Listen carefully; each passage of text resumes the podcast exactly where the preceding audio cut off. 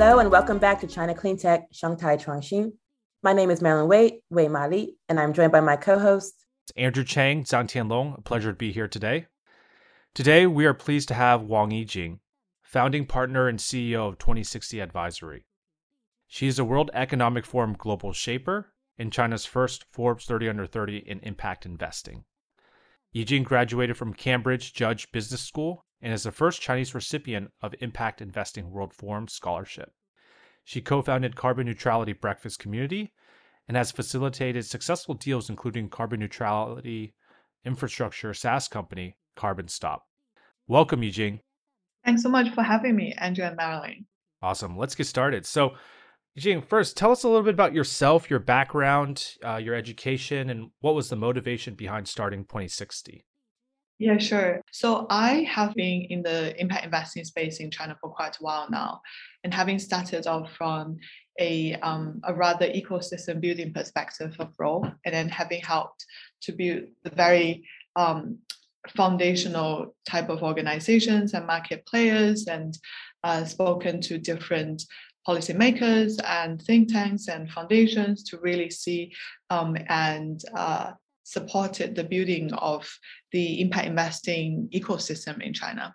And then I have a dent on working with a particular impact fund, which covers areas like mental health, environmental issues, and also education and other areas of impact. And after that, I had so many questions, which I just had to figure out. So then I went back to school, which was at Cambridge Judge Business School, where I did my research on the new impact investing landscape in China, where I just had to kind of combine all the ground data and all my experiences together with my research and academia thinking, which also helped me to, to answer a question, which is this conflict I had internally been holding for quite a long time, which is globally, I was always asked by various people and organizations about, oh, like we don't think there's uh, too much going on in impact investing in China. But then on the other hand, I personally met so many individuals and organizations on a daily basis who are really making real impact. So this kind of like mistranslation was my foundational uh, research kind of questions. And after I finished my paper, I then came back home to, to China and uh, founded 2060. And the, the reason that we positioned 2060 as China's impact investing advisory is really also coming out from my own research as well as my experience in the field is this foundational missing piece in the middle because there are a lot of fundings already existed in the market at different levels and also with different types of purposes. And a lot of them are willing to participate in impact investing.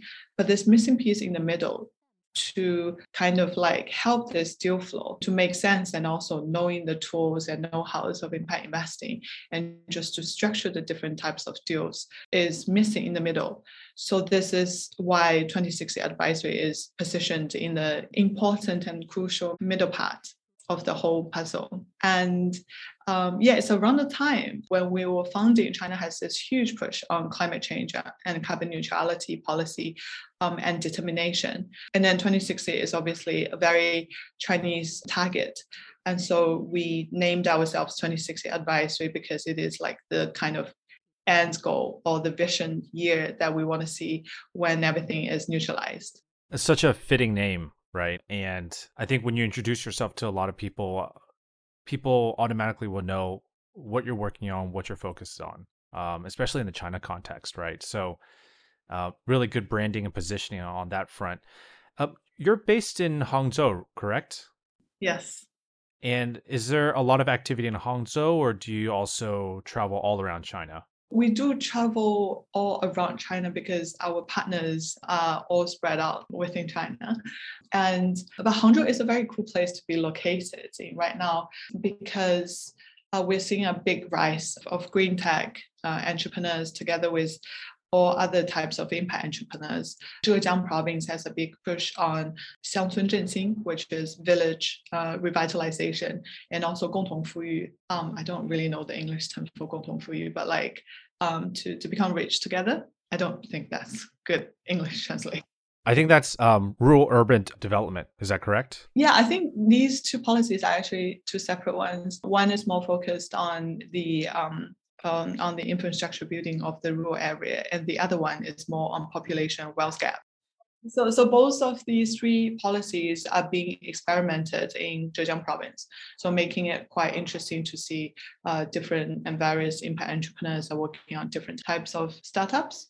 We're not that tier one city, tier one city. So, so the kind of like um, there's a lot more um, innovations on balanced lifestyles as well. So that's been quite interesting as well. Yeah.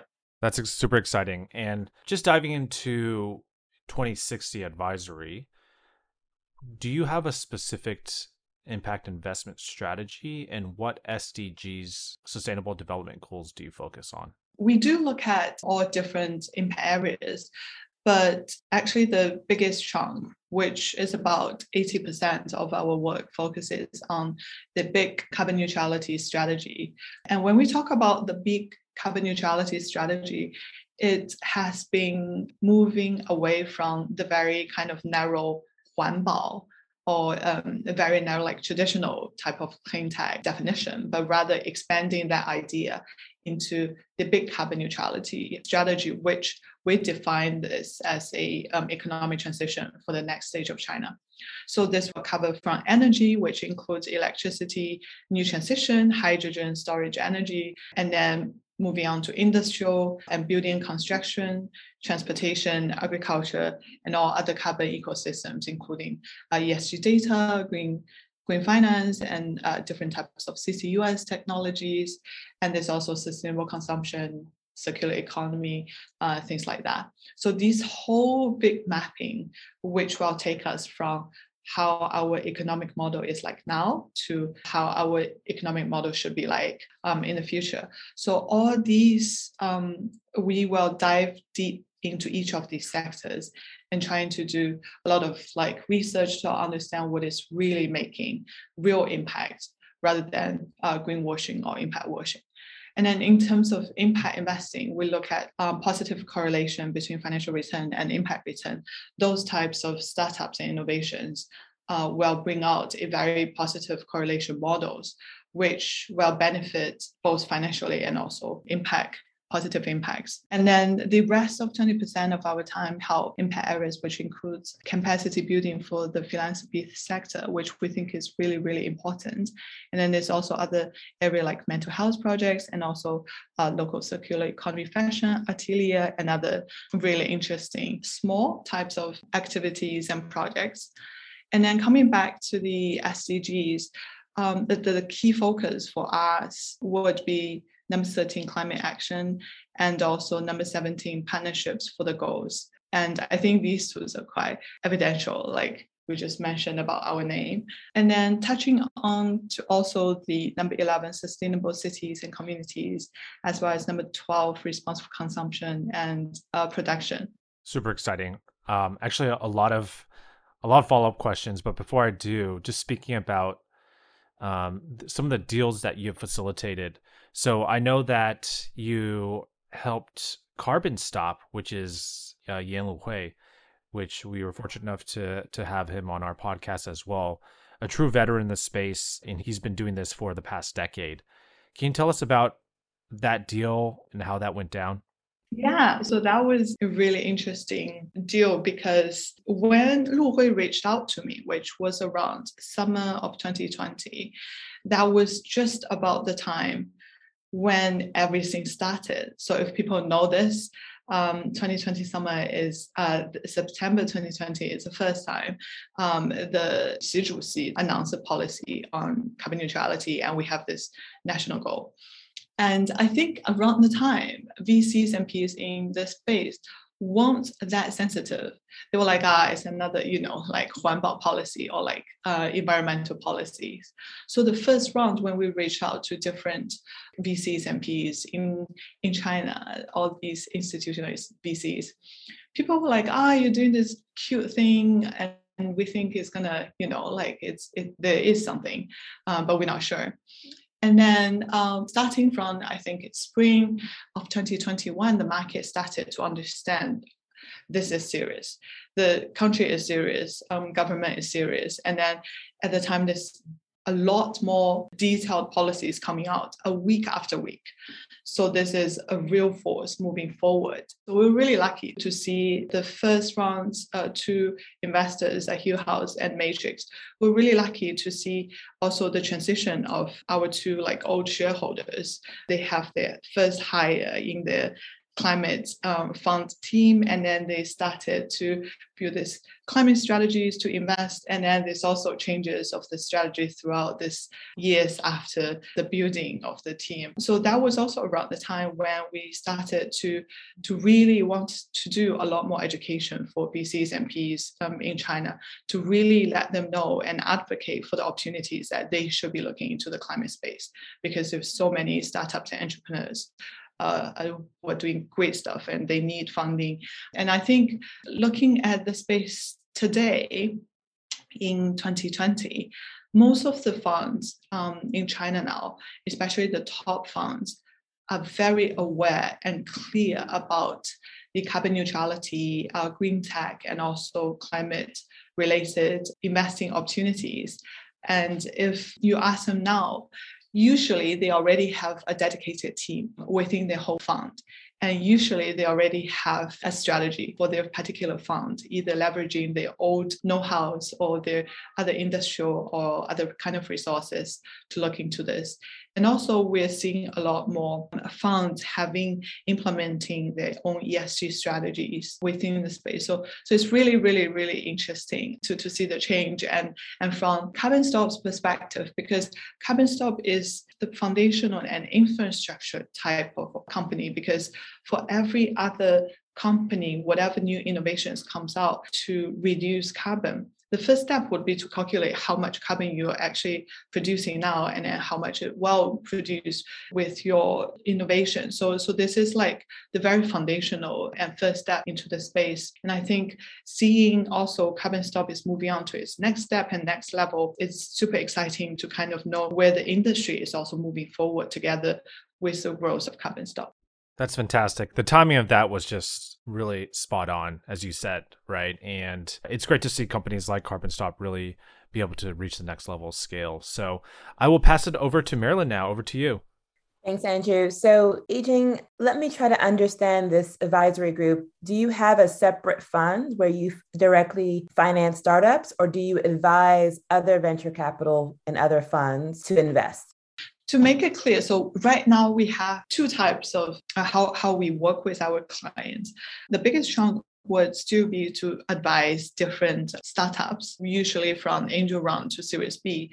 These types of uh, climate related or carbon neutrality related innovations, we help them to raise funds. On the other hand, we do also have a circle of impact investors, either they're individuals or they're family offices or they are institutional investors or different types of impact funds. So we do have this closed circle where we help them to do more education and also to leverage the power of the community and we are investing into deals together.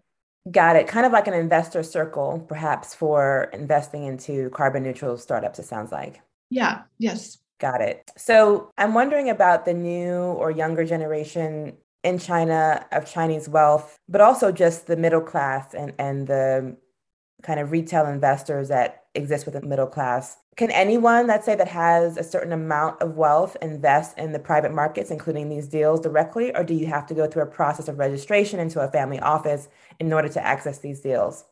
This question is actually, I'd probably say it in, in two folds legally and uh, logistic wise it's actually okay. Like you can just register a uh, limited like this company format and then or you, you can just invest into a startups just as an individual. Uh, so structure wise and also legal wise it's okay. Uh, the second half would be is if if the company or the deal is good obviously it's competitive. So how why would the ceo take your money as an individual or family office even compared to a really great resources and could help the entrepreneurs with a lot of post-investment uh, strategies and also other types of help with an institutional investor. So um, I think coming back to your question, um, yes, structure wisely, you can do it, but always come back to the, the benefits and uh, why people are taking this particular type of money. Yeah, if that answers the question.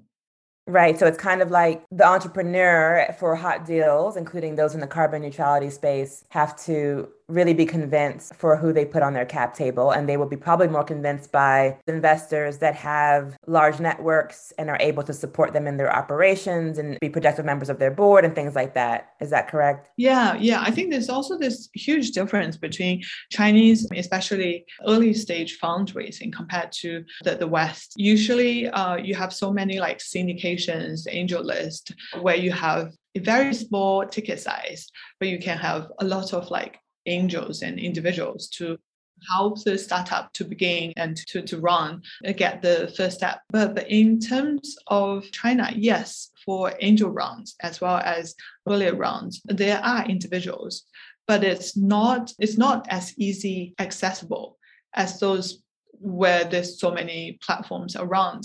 And uh, usually for like startups founders it's easier for them to just access either government funding or this other like institutional funding, or if you know like friends or other big listed companies or, or other type to, to get one big ticket size rather than having so many small uh, individuals to, to begin with, especially if you don't already have a connection with that CEOs. So, so that's like very different context. Are there any climate focused angel groups in China that you know of? Um, Angel Group is a really interesting, like as, as I just mentioned, the difference. So I think there are different types of angel friend circles. So it's like very close friend circles, you, who you already know, who you already went to school with, or you've done business together for, for quite a long time. And then if there's deals, you just share them. But for these to be even semi open, there's not, as far as I know, um, there's there's no like circles that you can just join like a platform like AngelList or or that types of um, circles around in China. Right, got it. Also, we have trends in other parts of the world around diversifying the cap table. So, for example, there's Cap Table Coalition, which started in the United States and is expanding to other parts of the world, not yet China.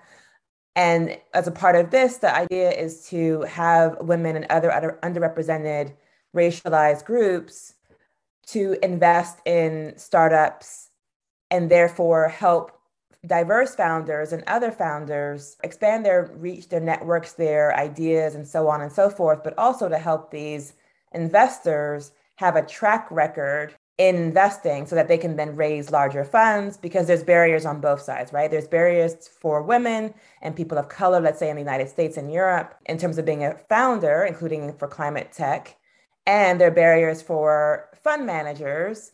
Um, so those actually doing the investing directly when there are women, people of color in, in that context. And I'm wondering for China, is there any kind of movement or anything you see in any part of this, whether you are from a rural area versus an urban area, or whether you're from a minority ethnic group, or you're outside of the very large cities, or you're a woman, is there any effort in China to increase either the the founders from these underrepresented groups and the also the investors and who's on the cap table? Sure. Yeah, that's that's a really interesting topic uh, which I've been spoken, um, we've been talking with different different friends as well. Um, I have a friend who run the kind of female founders club, and then they eventually had their own funds, and then they also have the courage uh, coverage of other countries in Asia.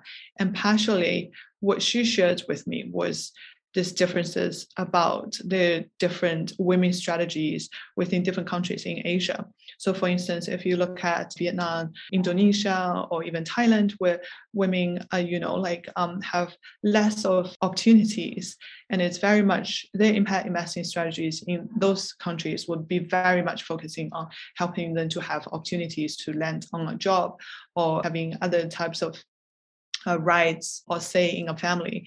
But then in China, because we not sure this is the correct word, but we are so in inherent, we're so commercial in a way that we already have so many successful female entrepreneurs, which I'm not saying is, is enough or anything, but within the system and also the education system and everything, females already have a lot of say and uh, building their own companies. So it's rather different strategies for them when they look at the women issue in impact investing, helping uh, Chinese entrepreneurs.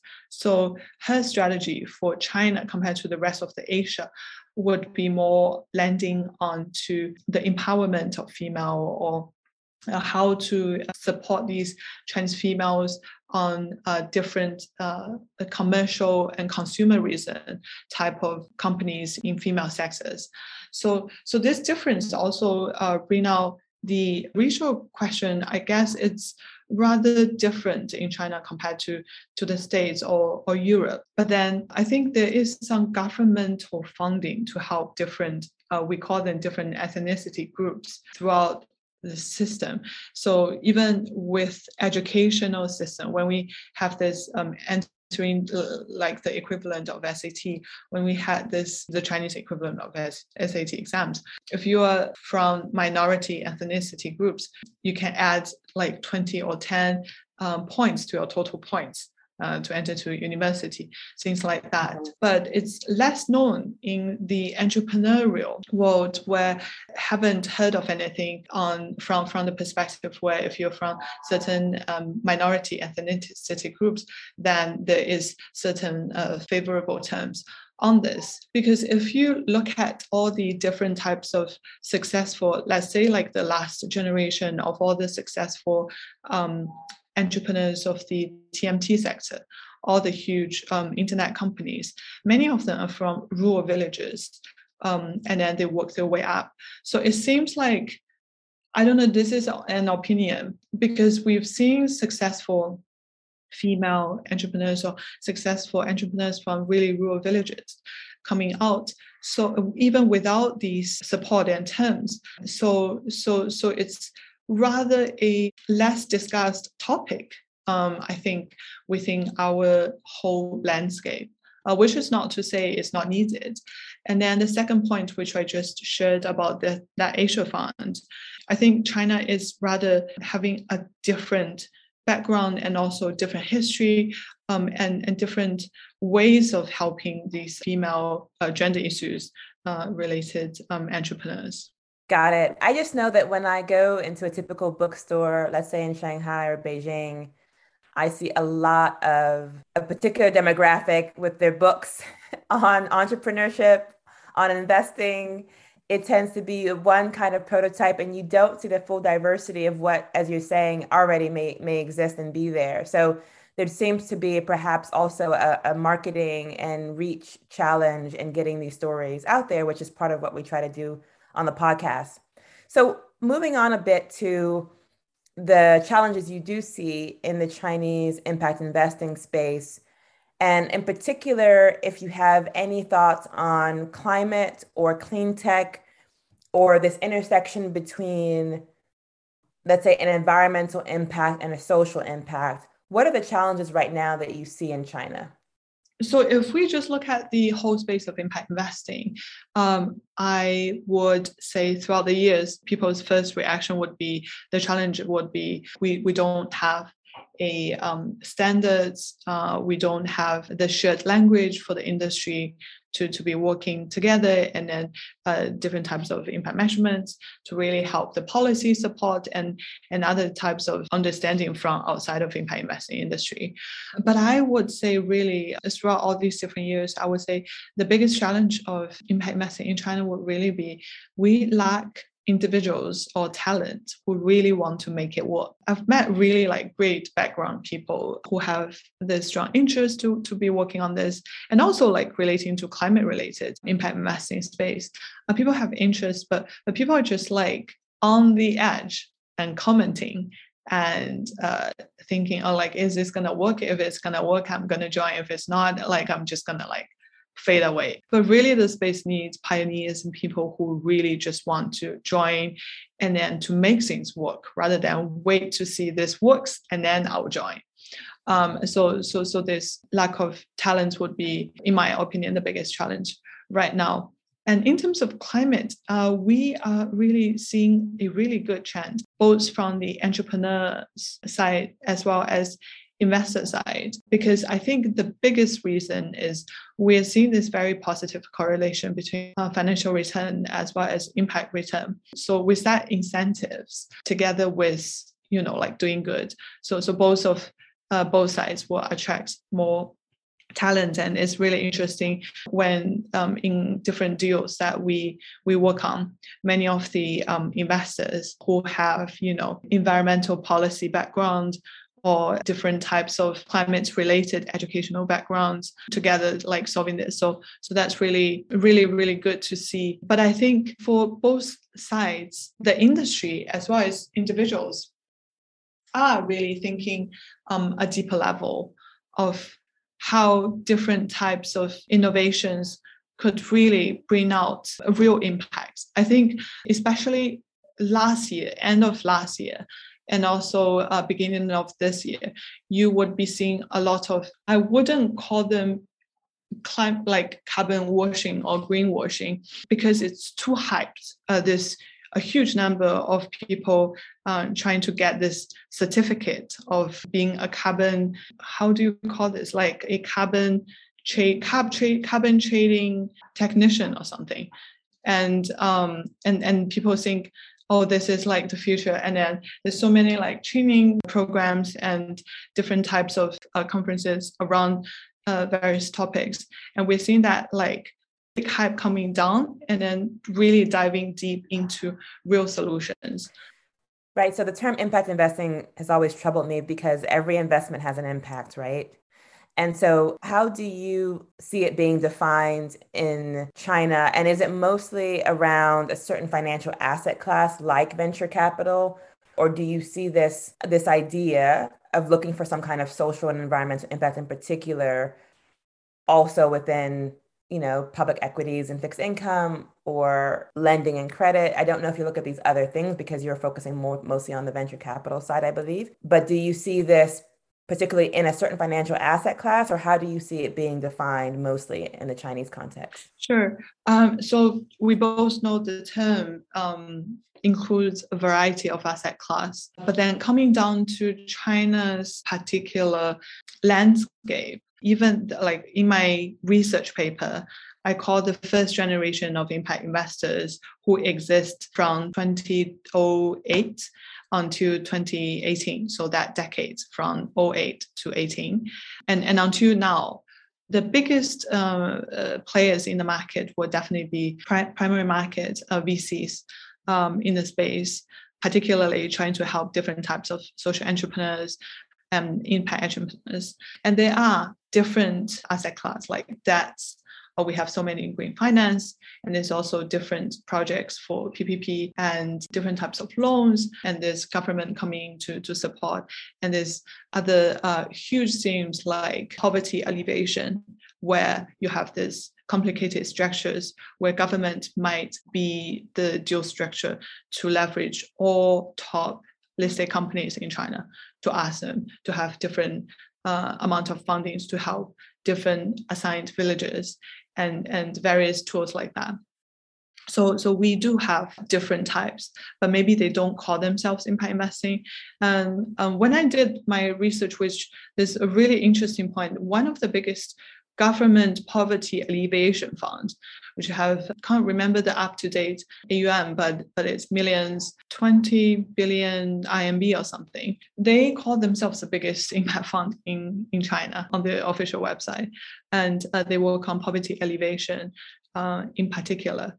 Uh, together with other listed companies um, the, using the structures I just mentioned.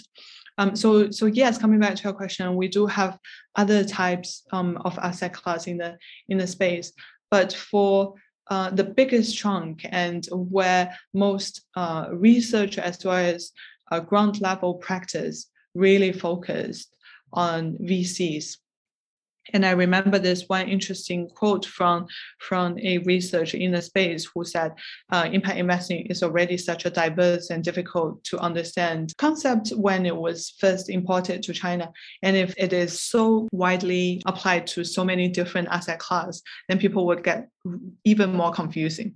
I think that was quite interesting opinion. And then coming was around the time there's also this combination of the huge huge boost both from the sector as well as the policies um, are having such a big focus on on 创业创新 startups and uh, entrepreneurship. So that's where people joining or doing impact investing at the time what uh, was uh, most interested um, in as well. So so VCs um, impact VCs was to be the biggest chunk. Yeah. Great. Thank you so much. This has been very helpful, I think, for our audience to understand more about this advisory space um, and the the whole space around from angel to Series B investing in especially climate focused startups around carbon neutrality. Thank you so much. Yijing from 2060 Advisory. Yeah, thanks so much, Ali and Angel. Great. What a fantastic interview with Yijing. Uh, really a lot to pull and take away from that interview. I really enjoyed her description of the diversity, equity, inclusion lens and comparing that to the U.S. and Europe. Obviously, it's it's a very different context here, uh, and it is true that a lot of female entrepreneurs have made it very successful and been very successful and come from rural villages. So, you know, perhaps you know less less incentives and, and push and support in the entrepreneurial space but maybe the system is set up such that early on it tries to be more equitable whereas you know during high school or during their gaokao that could essentially put them down a path where it's a, it's a little bit more of a level playing field um, what are your thoughts well, I think the Gaokao is an interesting point, right? Because being a high performer on the Gaokao doesn't mean you're a high performer as an entrepreneur, right? They're almost opposite skill sets. I don't, I don't know, Andrew. I know that you you of course study in the states, but you are physically uh, in China now, and of course you there's a, a, whole network of people who have taken the Gaokao and went through that route. What what is your sense of those two routes? It seems to me that they're quite juxtaposed when it comes to the hustle and grind that's needed to be successful in in the startup world versus you know the academic really studying all the time for a high score in the Gaokao.